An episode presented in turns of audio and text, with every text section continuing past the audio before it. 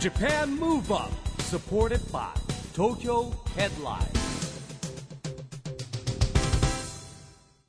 こんばんは日本元気にプロデューサーの市木浩司ですナビゲーターのちぐさです。東京 FM ジャパンムーブアップこの番組は日本を元気にしようという東京ムーブアッププロジェクトと連携してラジオでも日本を元気にしようというプログラムですはい、また都市型フリーペーパー東京ヘッドラインとも連動して、いろいろな角度から日本を盛り上げていきます。さあ、我々は今、六本木にありますメルセデスミー東京に来ています。市木さん、番組では何度も収録させていただいている、もう落ち着く場所です落ね。ち着きますね我々にとっなんかねあてのはね。なんかこう全体が白い感じだしねす涼しげだしね、はい落ち着きますよねえー今週来週とメルセデスミー東京にあります車と家がつながる近未来のライフスタイルを体感できる施設、EQ ハウスからお届けします。これはですね、はいメルセデス・ベンツの電気自動車のね、えーサブブランドなんですよね、EQ っていうのがね。でその中で、えー未来の住宅ということで EQ ハウスがあるということですよね。はい。もうまさにお家の過ごし方が変わっていくこの時代、どんな未来があるのかお楽しみに。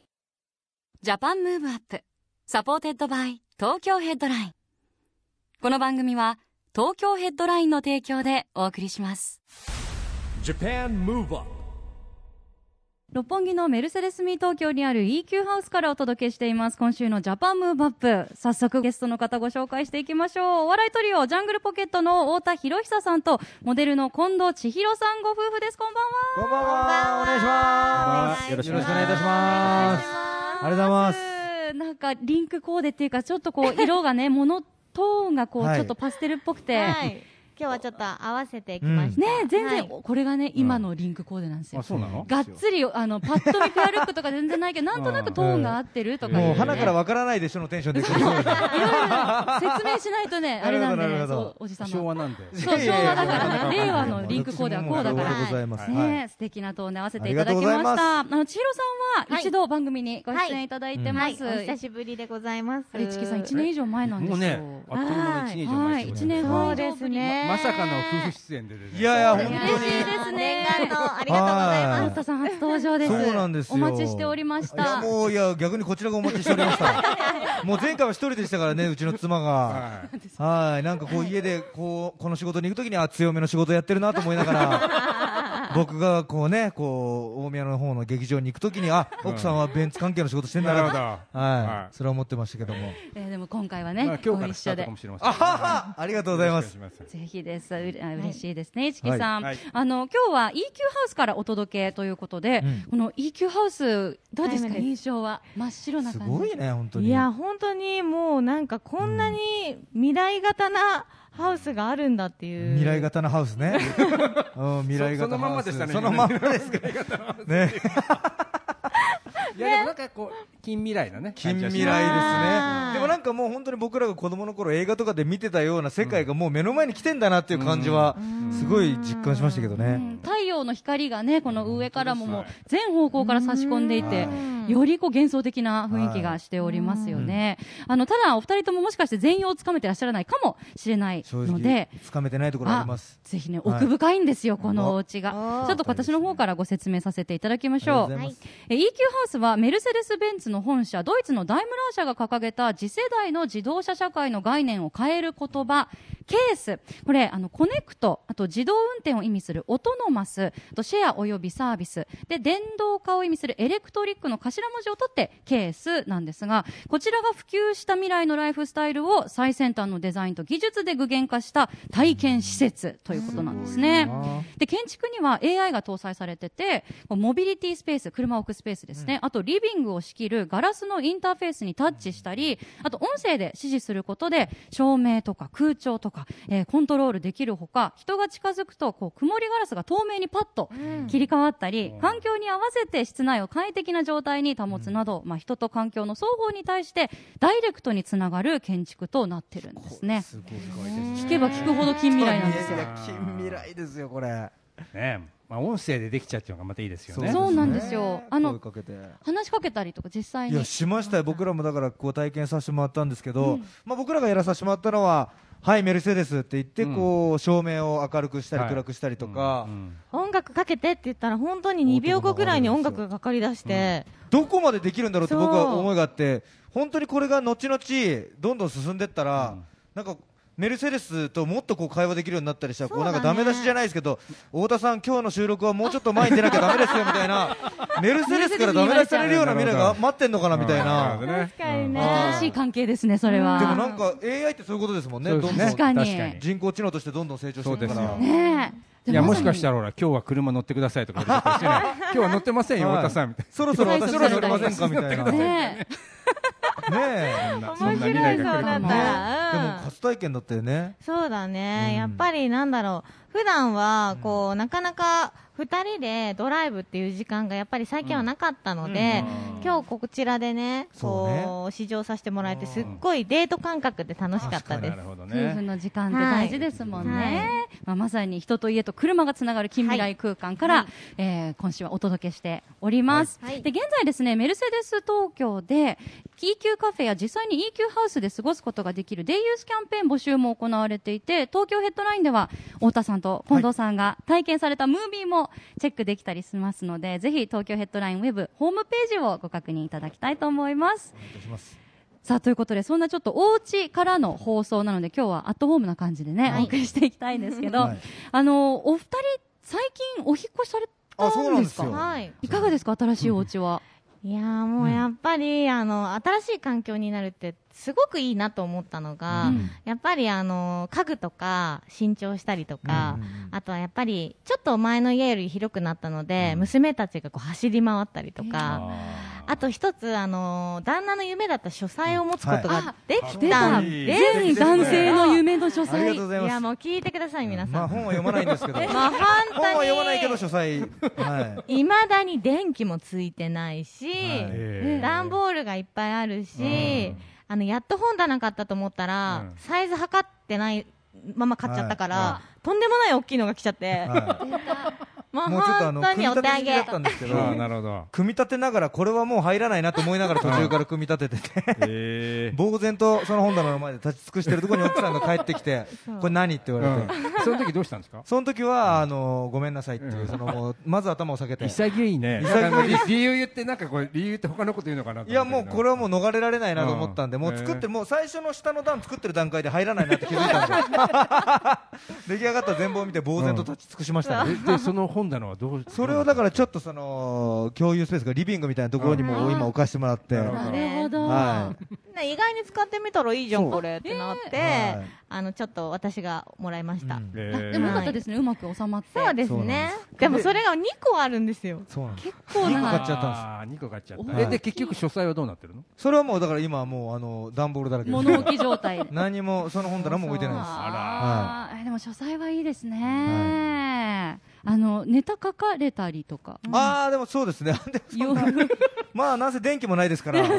あの16時まではかけるんですけど16時以降はちょっとねその部屋ではかけないので、はじゃあ落ち着いたらい、落ち着いたらちょっバとリバリ使える夢ですねそれはあれあとあのベランダとかでもよくくつろいでらっしゃる時々太田さんはいはいのはい SNS うにん上がってますよね、そうなんですよでも今回ねはちょっとそのベランダでまだあのそういうの作れてないのでうんこれからねなかこれなからのかで予きて定なはいんですけどあーでも一番楽しい時ですねこれから何しようかなとかはいでも本当に娘と遊ぶ一つのもう引きというか、んでもそういうなんかこうちょっとでもなんかいつもと違うことをうんしていかないと、今日はリビングで遊ぶよみたいな今日はバルコニーで遊ぶよみたいな、でもあー子供飽きちゃうんで結構家の中で過ごす時間増えてるじゃないですか、うん結構だからそこは奥さんと話しながら毎回ちょっと違う催し物を考えてますけどね、あーはい素敵いやベランダにミニプールみたいなああいいですねねこれからやりはたいいですね、ただ水道がベランダにないんでもうあのバケツで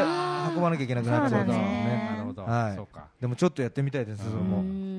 あのお家の中で一番ここだけはこだわりたいなと思ってるところが、一番気合入ってるとこってあるんですか一番嫌いやっぱリビングかなあーどういやもうそこはもう正直今の家に僕のこだわりは一つも反映されてないや奥様メイン で指導っぱりはここはもあーうトータルでやっぱりねその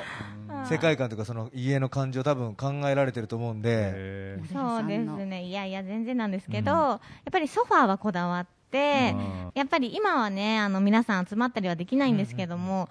昔はこう芸人さんがすごいお家に遊びに来るので、そうなった時に、やっぱ8人から10人ぐらいお家にいたりするのへでーみんなが座れるようにうんソファーは大きいソファーにしました、うんなるほどねえはいー汚れてもいいやつだねそうですそうだへーねあすぐさっと拭けるよう子な供があやっぱりねまだこぼしたりするんあーで確かあにの洗そえうる洗えるやつをの洗えるそうあれね白白ですよねはいアイボリーなんですけど白あれも結構さっとはいめちゃめちゃ見てるっていうごめんなさいあありがとうあございます白いソファいいなと思って見てたんで洗えるですそそううなんですなんですはねいいいですね今も芸人さんもやっぱりあのーうん同じジャングルポケットの方々とかいろんな芸人さん遊びにいやでよもく来やっぱこられるんですかの時期ですからちょっと今僕らもねなかなかこう難しいよね、ねここさんがいるとこれからはねちょっとそうなんですよ今まではねだから向こうも来たりするのも遠慮がちになりますしでもまあ今まではそれこそ結婚してからは特に子供生まれてからは結構うちに来てくれたりとかっていうのが結構多かったのでそれこそチョポチョコプラのあの松尾さんとかあそうあの元同居にそうそういらっ一しゃ緒いにます住もねんでたあすごい知ってくださ ってすご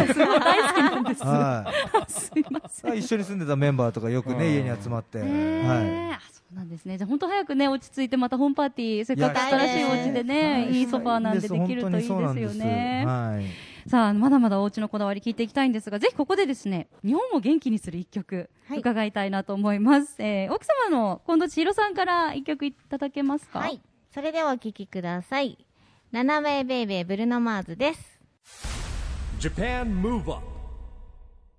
さあ日本を元気にする一曲まずは奥様の近藤千尋さんからのリクエスト「ブルーノ・マーズ Runaway Baby」こちらはお気に入りソングでしょうか、そうなんですよ。この歌はですね、実はあの、あ、今気づいたそうだね結婚式のあのうん入場曲にそう選んだ歌で、すごい思い出の歌なん です。示し合わせって言ってない、大丈夫いやいや 違います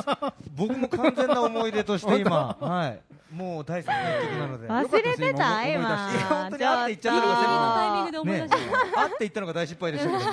心の中で持っとけばよかったものをね思わずあって言ってしまったんでその場で思い出したっていうの気づかれちゃいましたそうです。思い出の大好きな歌です。はい。これでじゃあ入場されたわけですねそうなんですよ結構明るい曲なんですけどねノリノリな感じでスタートして、うん、だはから元気が出ないなって時は私もこれを聞いて、うんこう車運転したりします。あーでもやっぱ円満な証拠というかね、夫婦関係うまくいってるから入場曲聞いてテンション上がる、ねこれが今もう、あいつめって思ってたら思い出したくない曲ですから、どれだけうまくい、あいっているつか目はできすついっよ すね確かにあいつ目はきついっすね素敵な一曲いただきました、さあ今日のジャパンムーブアップはジャングルポケットの太田博久さんとモデルの近藤千尋さんにご夫婦でお越しいただいています、六本木のメルセデスミー東京にある EQ ハウスからお届けしています、まああの本当に仲がよろしいお二人ですけど、うんねうんなんかこういっぱい聞かれると思うんですけど、はい家の中でこれのルールを守ってるから仲いいですみたいなのってあるんですか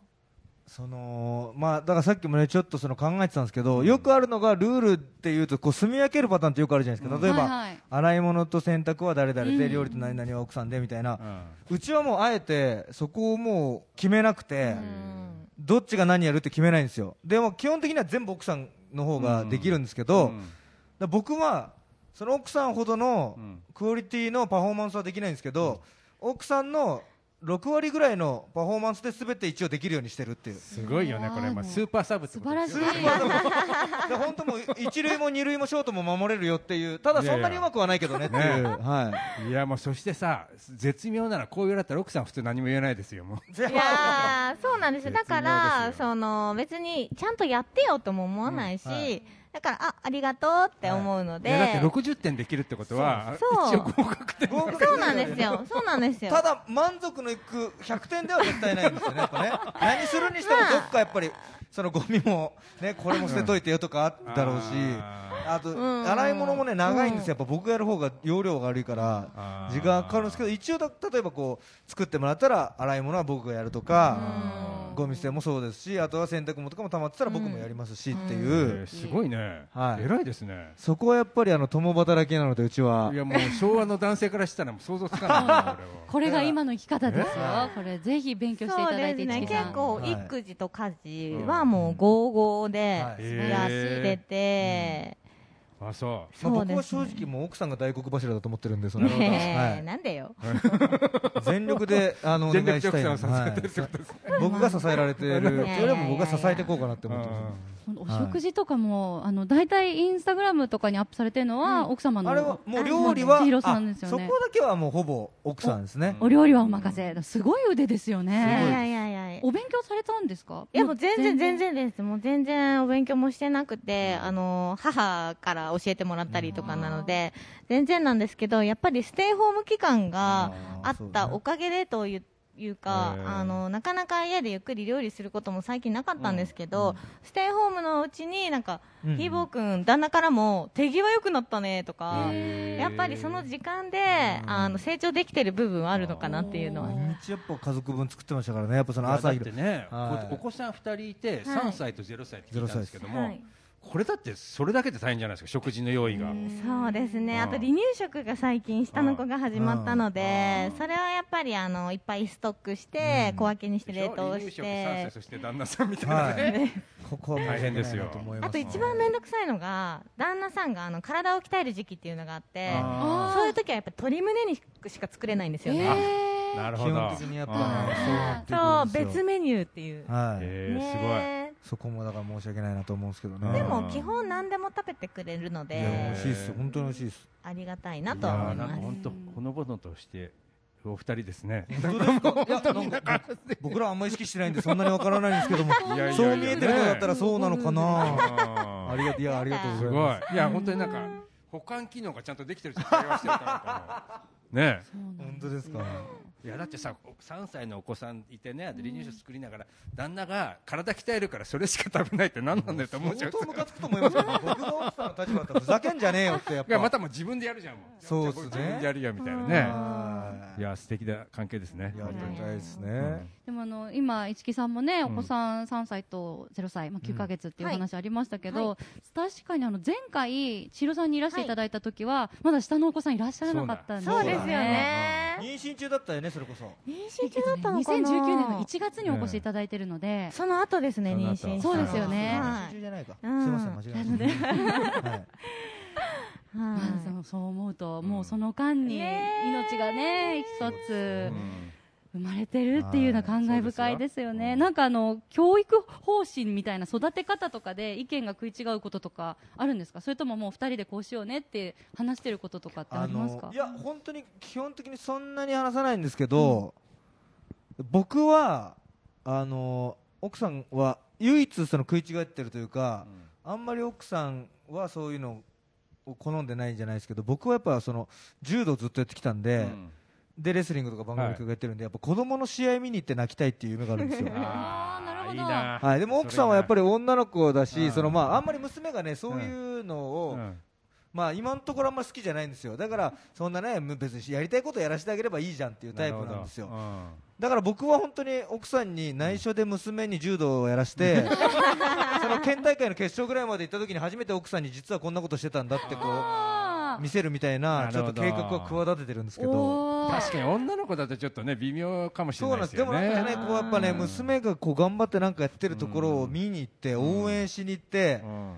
泣きながらちょっと こうその試合を思い出しながらその夜飲むみたいなちょっと夢なんですよね子供え、でもさ、それこそさ、あの、最近は娘がダンスレッスンに通いたいって言い出してですね。人気なんですねあの、キッズのダンスレッスンの、あのー、体験に行ったんですよ。うんで、でもやっぱり私は次女を見とかなきゃいけないのでうん、長女を連れて、ひーぼーくんがダンスレッスンまで行ったんですけど、へ涙が止まらないって言い出して、ーダンスレッスンの場所で、しかもねダンスレッスンしてるとこなくならよかったんですけどまずね3歳なんでまだね、うんやっぱこう子供じゃないですか、うんなのにねその親はダンスレッスンのスタジオに入れなかったんですよ、へーっていう状況の中一人でうんダンスレッスンのスタジオに入ってった後ろ姿見て泣いちゃったんですよ、あー全然踊ってな確かいにねまあ全ちょ然っとちょっと心配だよねうん心配じゃな心いです配か。心配なのにこう僕のことを振り向かずに、うんもう一目散にねスタジオに入ってったその後ろ姿見て泣いちゃって一ステップも踏んでないのに泣いちゃったっ ていうその娘がでもっていうことははいやっぱダンス好きなんですねきっあとでねもダンスそがうねで好すきよなんですよもう本当にね好きなグループがいてそのそうガールズガールズっていうあ朝ガのールズガールズ LDH ですよそうですなんよでよすくよ僕もたまに会いますけどあのいやもうが人気なんだよねあれちっもうちゃいねのにもうカリスマなんですよ子供あそうですのかでも毎日その子たちの踊ってる DVD とかを見てあ真そう似してで初めて自分からなんかしたいって言い出したのがダンスへそうああのガールズガールズなんかあれば言って くれるありがとうございこますこで激太のパイプがねえパパ大好きって言われちゃう、へカバーがーあるいやでも本当にすごい人気らしいですよね、あすごのい番組にもあの、まあ来ていただきましたね一回ゲストでねす、ごいもう大好きで最近新シリーズ始まったんですよねそうですねラブパドリーナラゾはー詳しいントリーナ可愛いのよそっかまだねこれからどんどん楽しみですね、はい娘さんたちの成長も、はいやっぱこうコロナ禍でお家にいることが多い今改めてこう快適に住む空間大切だなとはい思いました、うんさあまだまだお話伺っていきたいんですが今週はそろそろお別れの時間があらいあっという間に来てしまいましたんで、あおり二がとう人にござはいま来す週もご出演いただきますんで、よろしくお願いします。よろしくお願いしすゲストはジャングルポケットの太田博久さんとモデルの近藤千尋さんご夫婦でした。ありがとうございました。ありがとうございます。 Japan Move Up, Move Up. ここで毎月第2月曜日発行のエンタメフリーペーパー、東京ヘッドラインからのお知らせです。東京ヘッドラインのウェブサイトでは、ウェブサイト限定のオリジナル記事が大幅に増加しています。最近の人気記事は、女性向けアダルトグッズメーカーの代表へ話を聞いてみた、SOD 女子社員、負け犬女の働き方改革。亀梨和也、超常現象のせいで、健康ランドに泊まった。ジェネレーションズ関口メンディーのメンディーのコラムンディー第10回怒ってます。エグザイル哲也ダンスの道最終回そうゾウなどがよく読まれていました。その他にもたくさんの記事が毎日更新されていますので、ぜひ東京ヘッドラインウェブをチェックしてくださいね。 Japan Move Up. Supported by Tokyo Headline.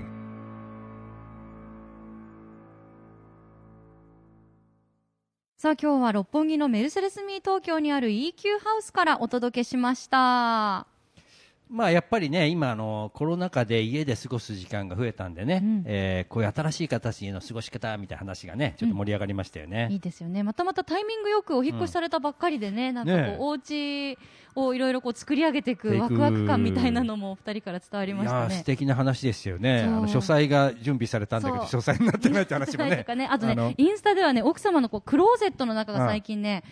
映されたりとかして、あーもう夢のなるウォほーどクインクローゼットでね、いやでも何か憧れが2人溜まって踊るお家なれんでたちぐささんがあんまりにも詳しすぎるんで驚いてました ねす。いません、では本当、ちょっとストーカーのように、はいあの SNS を舐め回して見ておりますが、来週もですね、太田さんと近藤さんご夫妻をゲストに EQ ハウスからお届けしたいと思います。はいまだまだお話伺うのでお楽しみに。さあ、ジャパンムーブアップ、今週はそろそろお別れのお時間です。次回も元気のヒント、たくさん見つけていきましょう。はい、これからもみんなで知恵を出し合って日本を元気にしていきましょう。ジャパンムーブアップお相手は市木浩二とちぐさでした。この後も東京 FM の番組でお楽しみください。それではまた来来週週ジャパンムーブアップサポーテッドバイ東京ヘッドラインこの番組は東京ヘッドラインの提供でお送りしましたジャパンムーブアップサポーテッドバイ東京ヘッドラインこの番組は東京ヘッドラインの提供でお送りしました